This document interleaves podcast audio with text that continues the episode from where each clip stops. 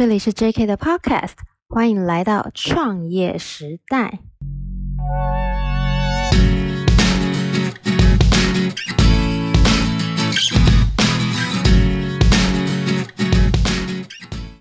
Hello，大家好，我是 JK 的板娘 Irene。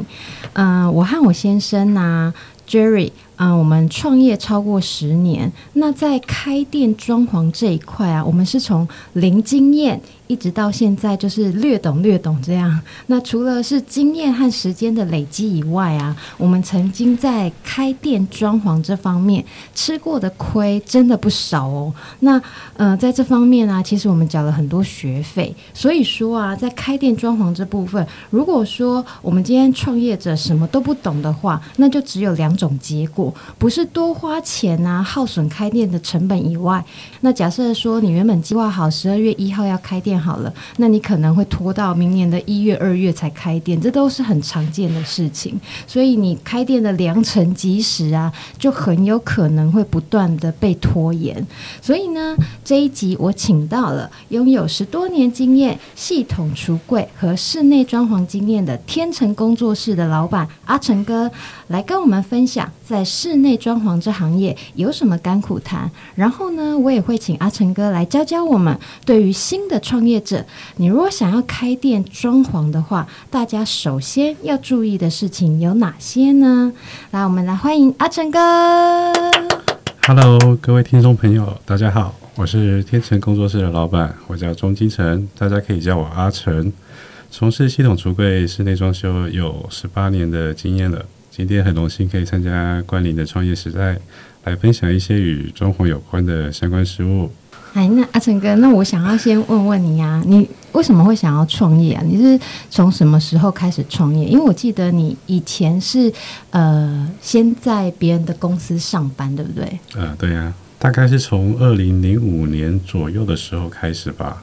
那时候就一个人就出来开始做创业的动作，这样。那为什么会想要创业呢？其实最简单就是为了赚钱嘛。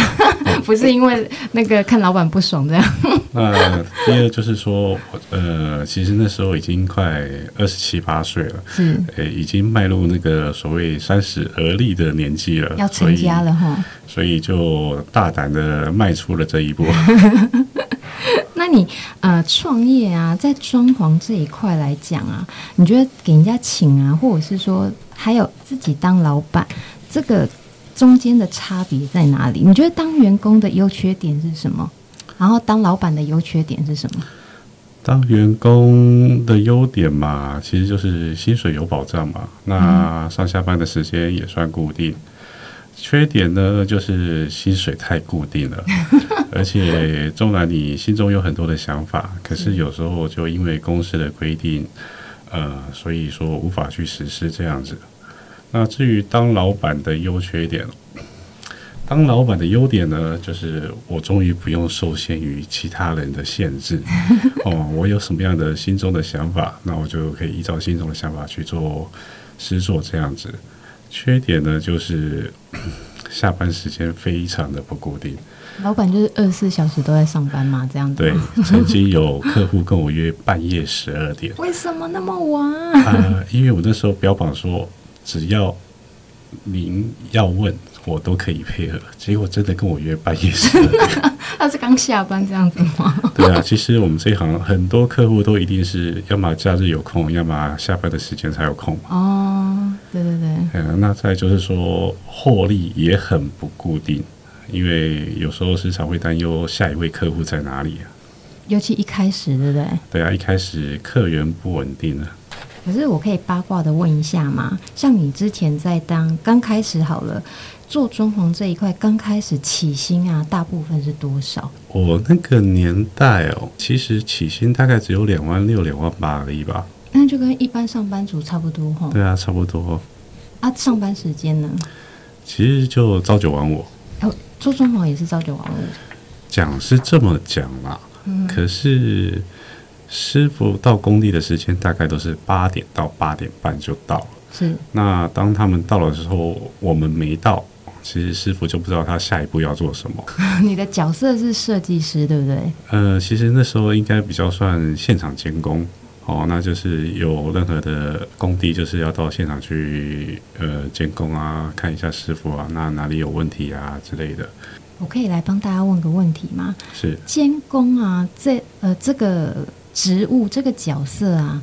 它主要的作用是什么？其实最主要就是说，呃，我们今天跟客户所探讨的施作方式啊，跟模式啊，因为客户是直接跟我们去做洽谈嘛，嗯、那我们在现场就是要把这一份讯息传达给师傅。嗯，那至于因为有很多的地方，可能细节的部分吧，师傅不不太会明了，他们就是照图施作嘛，是图画到哪做到哪。可是有很多细节的部分，可能就是你当下必须要告知他们说，哎，这个部分可能你要注意一下啊，或者说这个业主这个地方业主非常的 care，可能要小心一点之类的。嗯、甚至有的客户就是说，呃，比较相信风水这一块的，可能就是在 那不就我吗？施作的时候，我们可能就是会先呃依照呃客户的要求，可能放一些风水上的东西在。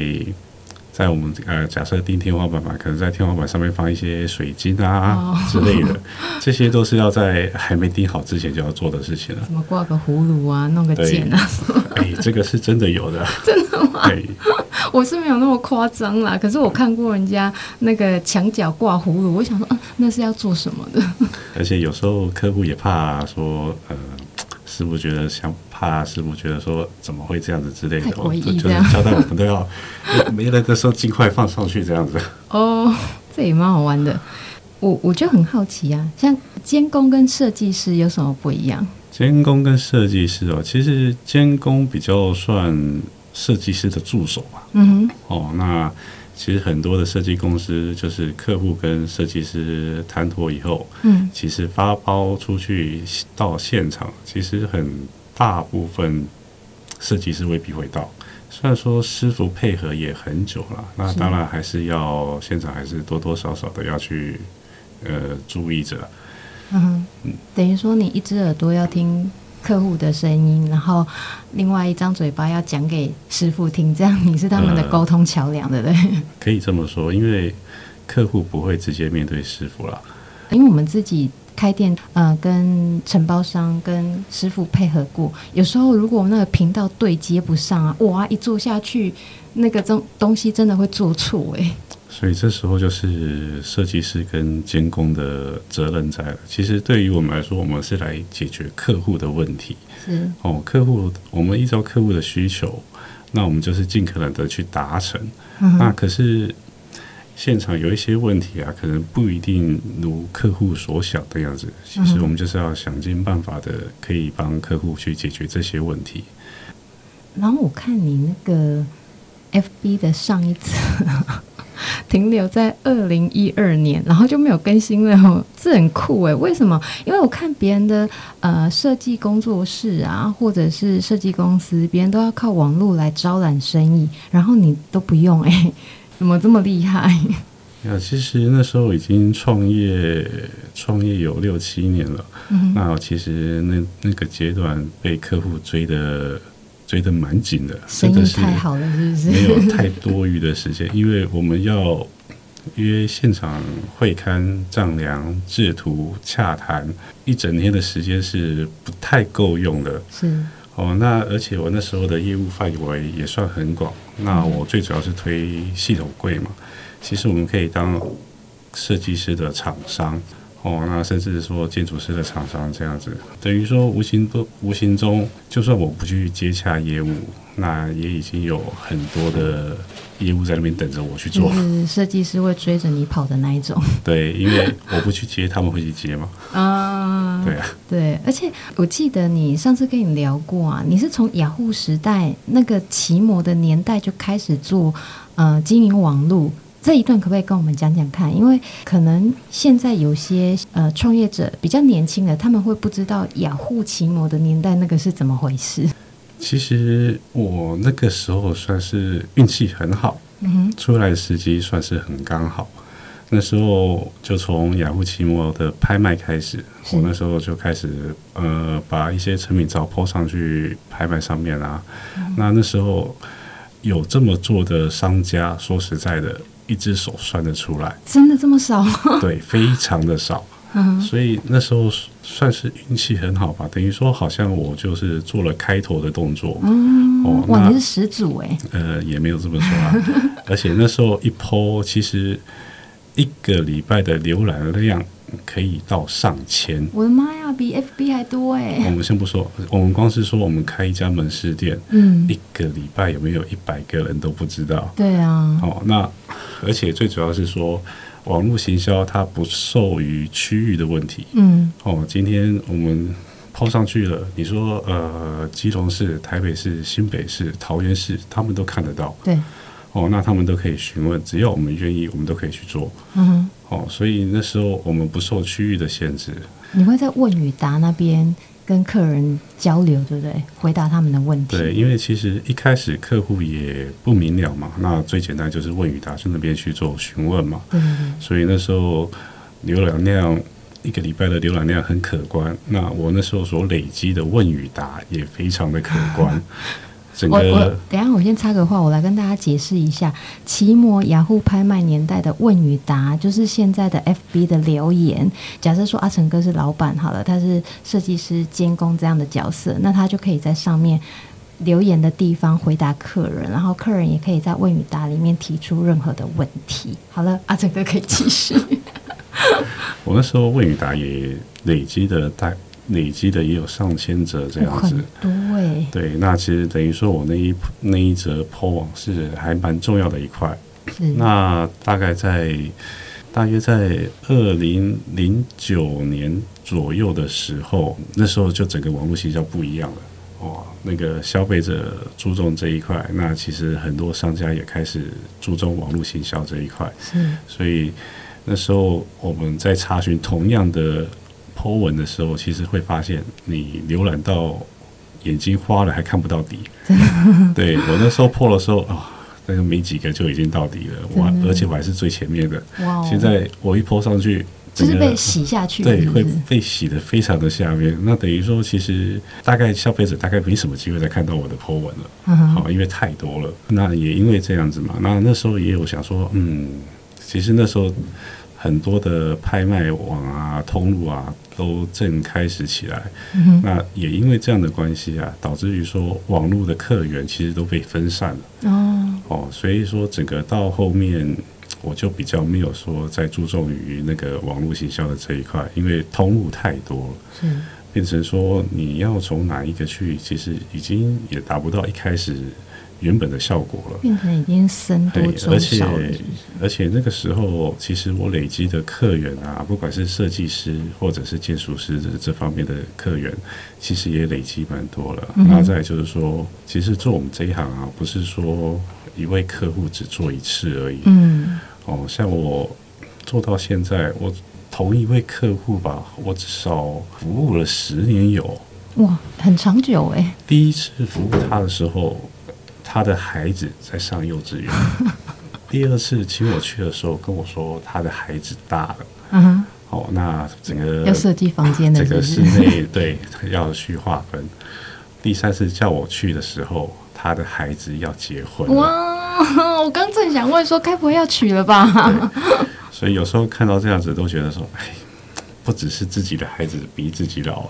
那个别人的孩子也追着你啊！真的这样子，生意才会做长久嘛，顾客关系才会维持得好，就是案子会做不完这样。所以整个后期其实我是蛮注重于服务这一块的，那就是尽量让服务的价值大于原本的价值这样子。哦，所以等于说，呃，就算雅虎那时候没落了，或者是说不是说真的很有时间在经营网络行销这一块，但是你也已经熟客也已经被你培养起来了嘛，对不对？对，因为今天其实你做得好，嗯，一个介绍一个，你说一个介绍三个好了，三个再帮你介绍三个，嗯，其实一直累积下去是。量还蛮恐怖的，真的，一个客人的背后有十个客人的影子，我觉得这点真的很重要。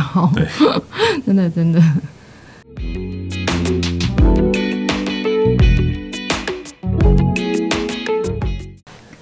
那整个像装潢行业的危机啊，你觉得是什么？因为像嗯、呃，我们自己开店啊，装潢过，那我们就觉得说。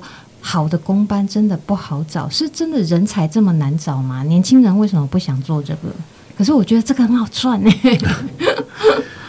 呃，是不怕没有生意啦，不过就真的是怕没有人做而已啊。嗯、而且毕竟这个行业本来就有一定的危险程度啊，而且是完全的需要技术跟体力的。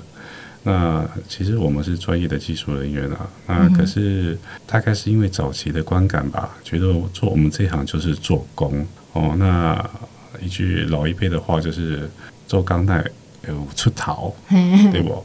那再加上我们的教育环境，学习不好就叫人家去做工。嗯，哦，感觉做工是很好，好像做工就是不入流这样子。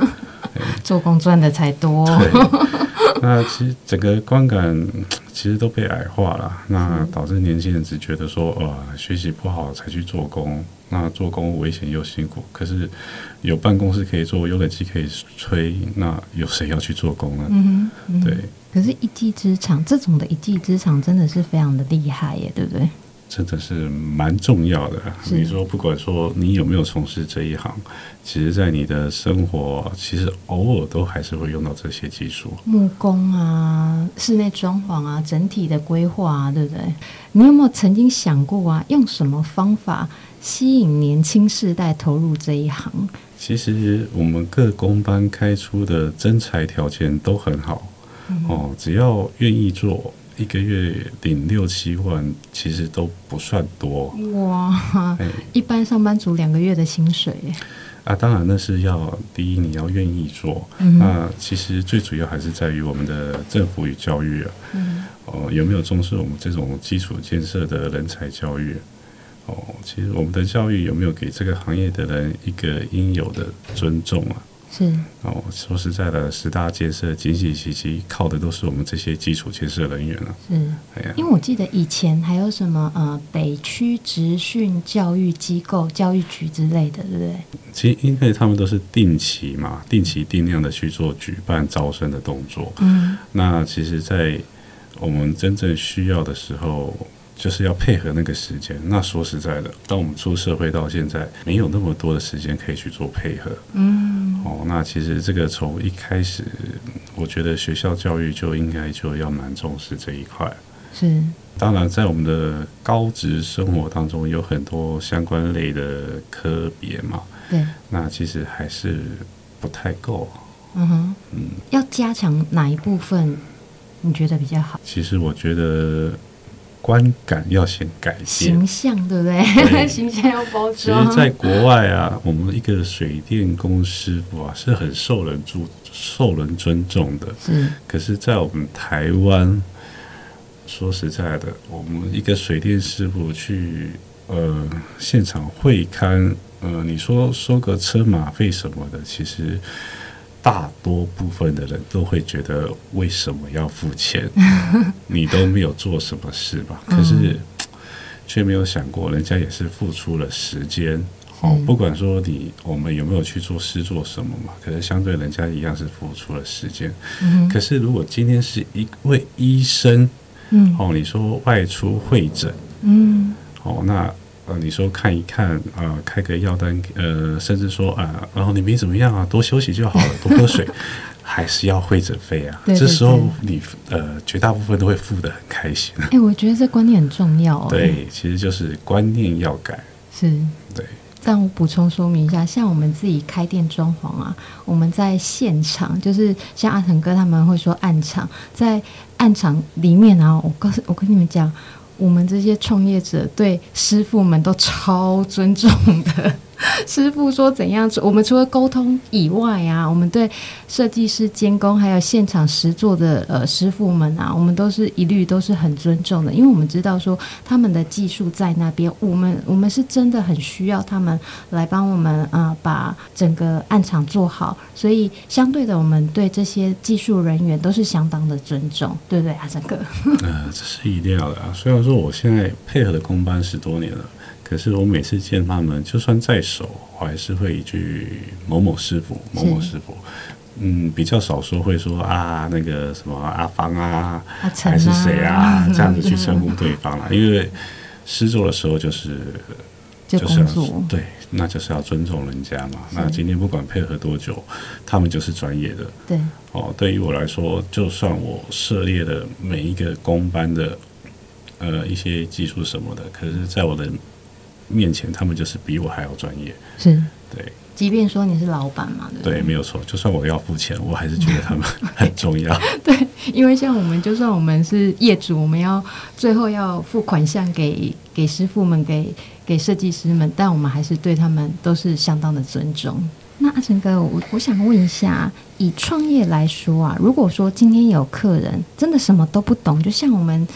呃，刚开始创业一样，然后自己想要开店，装潢一窍不通，那这部分你比较注重什么？然后你会给这些菜鸟创业者们什么样的建议？其实最最主要就是说我自己的需求你要确定。哦，那有什么样的疑问，你都要宁可说多花一点时间跟做一些事前的沟通啊，也不要说赶着一时的开工这样子。怎样事前的沟通？哦，你觉你觉得这些创业者们他们要做什么样的功课？因为我觉得做功课好重要哦。对，其实所有的设计师，我们只能说，我们只能依照你的需求。哦，你有什么样的需求？那你想要什么样的风格？我们去做这样子的规划嘛。嗯，我其实网络上很多资料可以参考。那你，因为说实在的，我们面对面，我们用言语去形容，其实是很难的。很难啊，因为 有时候就是，就算连找图片好了，我找来的图片，哎，设计师，我想要这样子，可是一做下去，嗯，怎么怎么不一样？感觉不同，然后那个动线整个乱掉，这样。对，所以说事前的沟通就是说你的需求在哪里，你要什么样的风格，那你的动线要如何的行走，那你的我们嗯，你的摆设什么这些，你想要如何的去配置，这个都必须要做一个事前的沟通嘛。我们来举例一下好不好？食衣住行这个开店的很多吧，吃的我们来给他们一点建议好了，跟饮食有关的。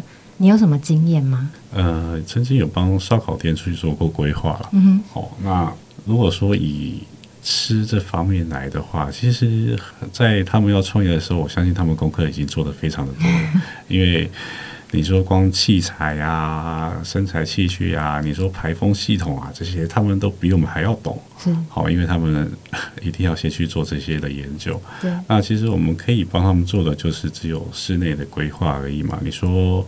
你的动线、你的、你的翻桌率这些，或甚至说你的灯光，还有你所要摆设的器材的位置，嗯、那有哪些的器材？因为变成是说，我们需要去相互的跟你们去做配合，嗯，哦，那我们才知道说整体要怎么样的去做规划。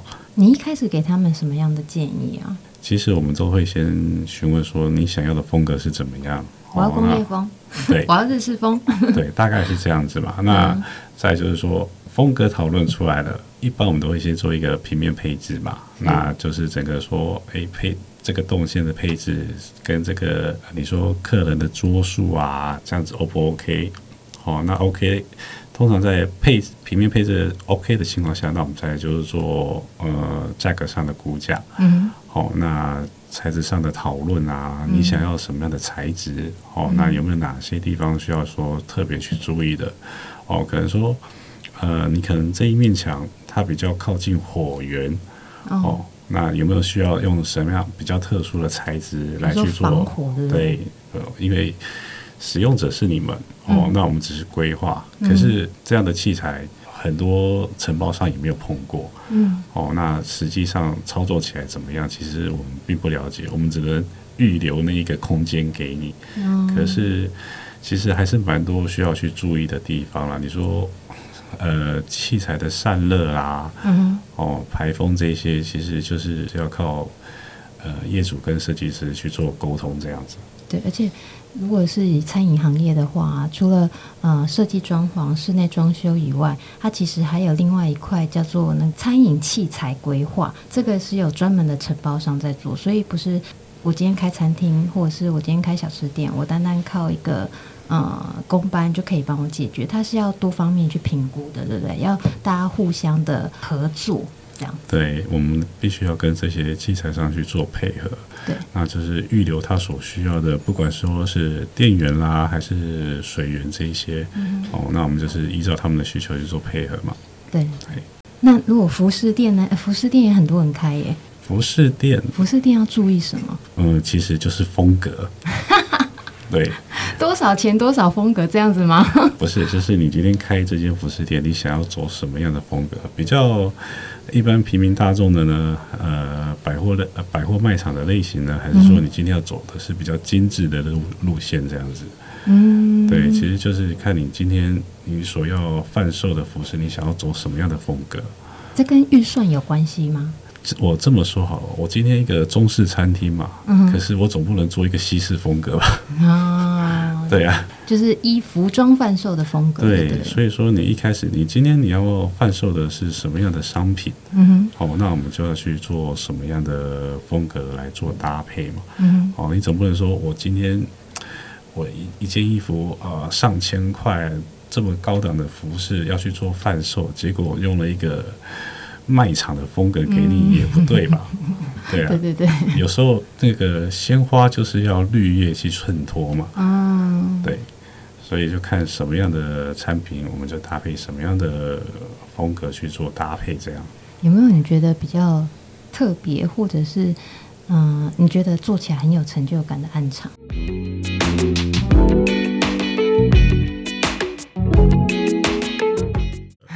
听说你家那个因为开服饰店，然后那个系统橱柜完全摆不下了，是不是？对，还好我当初走这一行，可以让我们家的收纳量达到非常高的极致，百分之百空间使用这样子。一般一般正常规划，我很注重那个动向啦。那个线路这样子，可是，在我们家说实在，这一这一点已经完全被我去 去除掉了，因为这不是最重要的，最重要的是收纳量、收纳空间。这刚好走到你的专业，就就算是就是还好啦，还好有做这一行，让自己也省了不少钱吧。那你们在呃服饰店的装潢上啊，呃，像阿成哥刚说的风格设计，那你还会特别注重哪一块？因为其实开服饰店的人很多，大大小小。呃，假设说我现在我想要自己出来开一间服饰店，那我在跟设计师沟通，除了预算方面的考量，还有风格，还有动线，阿成哥，你会建议说，这些新的创业者，他们应该要把钱好好的用在哪里？其实服饰店的装潢很简单，算困难，那就是。其实它不并并不太需要说什么样特殊的材质去做搭配啊，其实只要动线出来，有一点蛮重要的，它的光线蛮重要的哦，哦，光线要如何去衬托这件服饰的美感，这样子角度啊，黄光、白光这都有关系哦。呃，都有关系啊，那就是不能太明亮，又不能太黄，所以说就看灯光怎么去做搭配，嗯、到了最后。我的感觉就是上架量比较重要。什么是上架量？当然这也是看类型啊。如果说以我太太他们开的类型来讲，衣服的量是很蛮惊人的。嗯哼，哦，所以有时候。原本一开始所设想的那些，可能就到后面又完全不是这么一回事了。就变成说，你又要多设计空间，让那个上架量可以多一点，是不是？啊、呃，对。这就回归到你一开始讲的风格很重要，对不对？就是你今天卖什么样价位的衣服，就决定什么样的装潢风。对，如果你今天就是百货卖场的话，那说实在的，空间宽敞、灯光明亮，这样子就非常的足够。嗯。哦。那你今天要走精致路线，走精致路线，第一，它的量不能多，嗯，多就杂。嗯精品店的服饰呢，就是展示啊，展示这一方面就会蛮重要的。嗯。对，而且还有人的服务这样子。对，其实再就是员工的服务态度如何这样子啊。因为我们这节目啊，创业时代，我想问一下，就是做多久可以出师，或者是做多？装潢这一块做多久可以真的自己出来当老板？以我自己为例的话，我是在别人的公司待了三年哦。那当然其中有换过一两家这样子哦。那因为工种很多，嗯哦，那说实在的，你只会一两样是不够的。对哦，所以我那时候会去当监工，就是说我希望我在现场可以看到每一个工班的师傅他是怎么去做施作，嗯哼，那怎么去协调？对。哦，那其实那时候就是为了学这些东西啊，因为很多东西可能在我们的想法就是说啊，钉地板啊就钉地板啊，可是钉地板怎么钉，有哪几种钉法哦，去了解这些。那系统规要怎么规划，怎么施作，那其实。我们现场就是看，除了说图面上的设计嘛，那你图面设计出来的，现场师傅是怎么把它做出来的？嗯哼，哦，那去看这一些，那再就是很多基础工程啊，你说泥做的部分、水电的部分，嗯，其实你在现场，只要你愿意，师傅都会很愿意教你。哦，不会说留一手这样。因为对师傅对我们来讲，其实因为我们不是师作人员嘛，嗯、啊，那有什么样的疑问，有时候我们提出的要求，呃，适不适用，其实也要看师傅觉得说这样子做合不合理嘛。嗯、啊，那甚至说本来就不应该这样做的东西，怎么会这样子去要求嘛？那其实师傅都还蛮愿意教导我们的。嗯。所以在反而在现场会学到更多东西，这样子。对，现场会学到蛮多东西的。自己要肯学啦，对不对？对，当然自己要愿意。更早之前就专门做系统柜的时候，嗯、我那时候就是专门负责画图哦。那图画完，那因为公司的经营的某些问题关系，变成说自己下场去当师组装师傅这样子。我相信没有多少画系统柜图面的人。去当过师傅，对，也只有当过师傅了，你才会了解到蛮多蛮多一些细节上的问题啊。就是画归画，做有时候不见得一样，做又是另外一回事。你说整个系统橱柜它的结构怎么去做？嗯哼，哦，所以这样子其实是比较有利于说我们在规划的时候要怎么去规划，因为我们会了解到，诶，可以这样子做。所以说我从画图。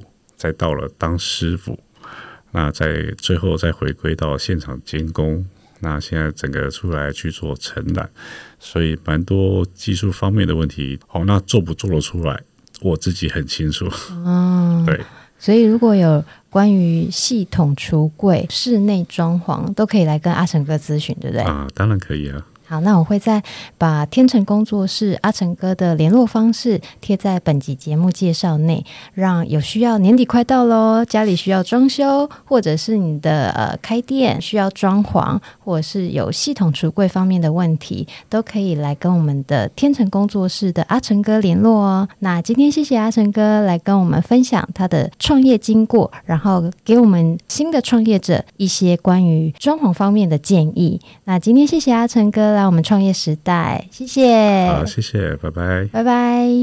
今天谢谢大家的收听。如果您对我们 JK 这间餐厅有兴趣的话，欢迎上 IG 或 Facebook 搜寻 JK Studio 新一发料理，按赞追踪我们。那别忘了，本集节目记得帮我们订阅、评论和分享哦。我们下集见，See you。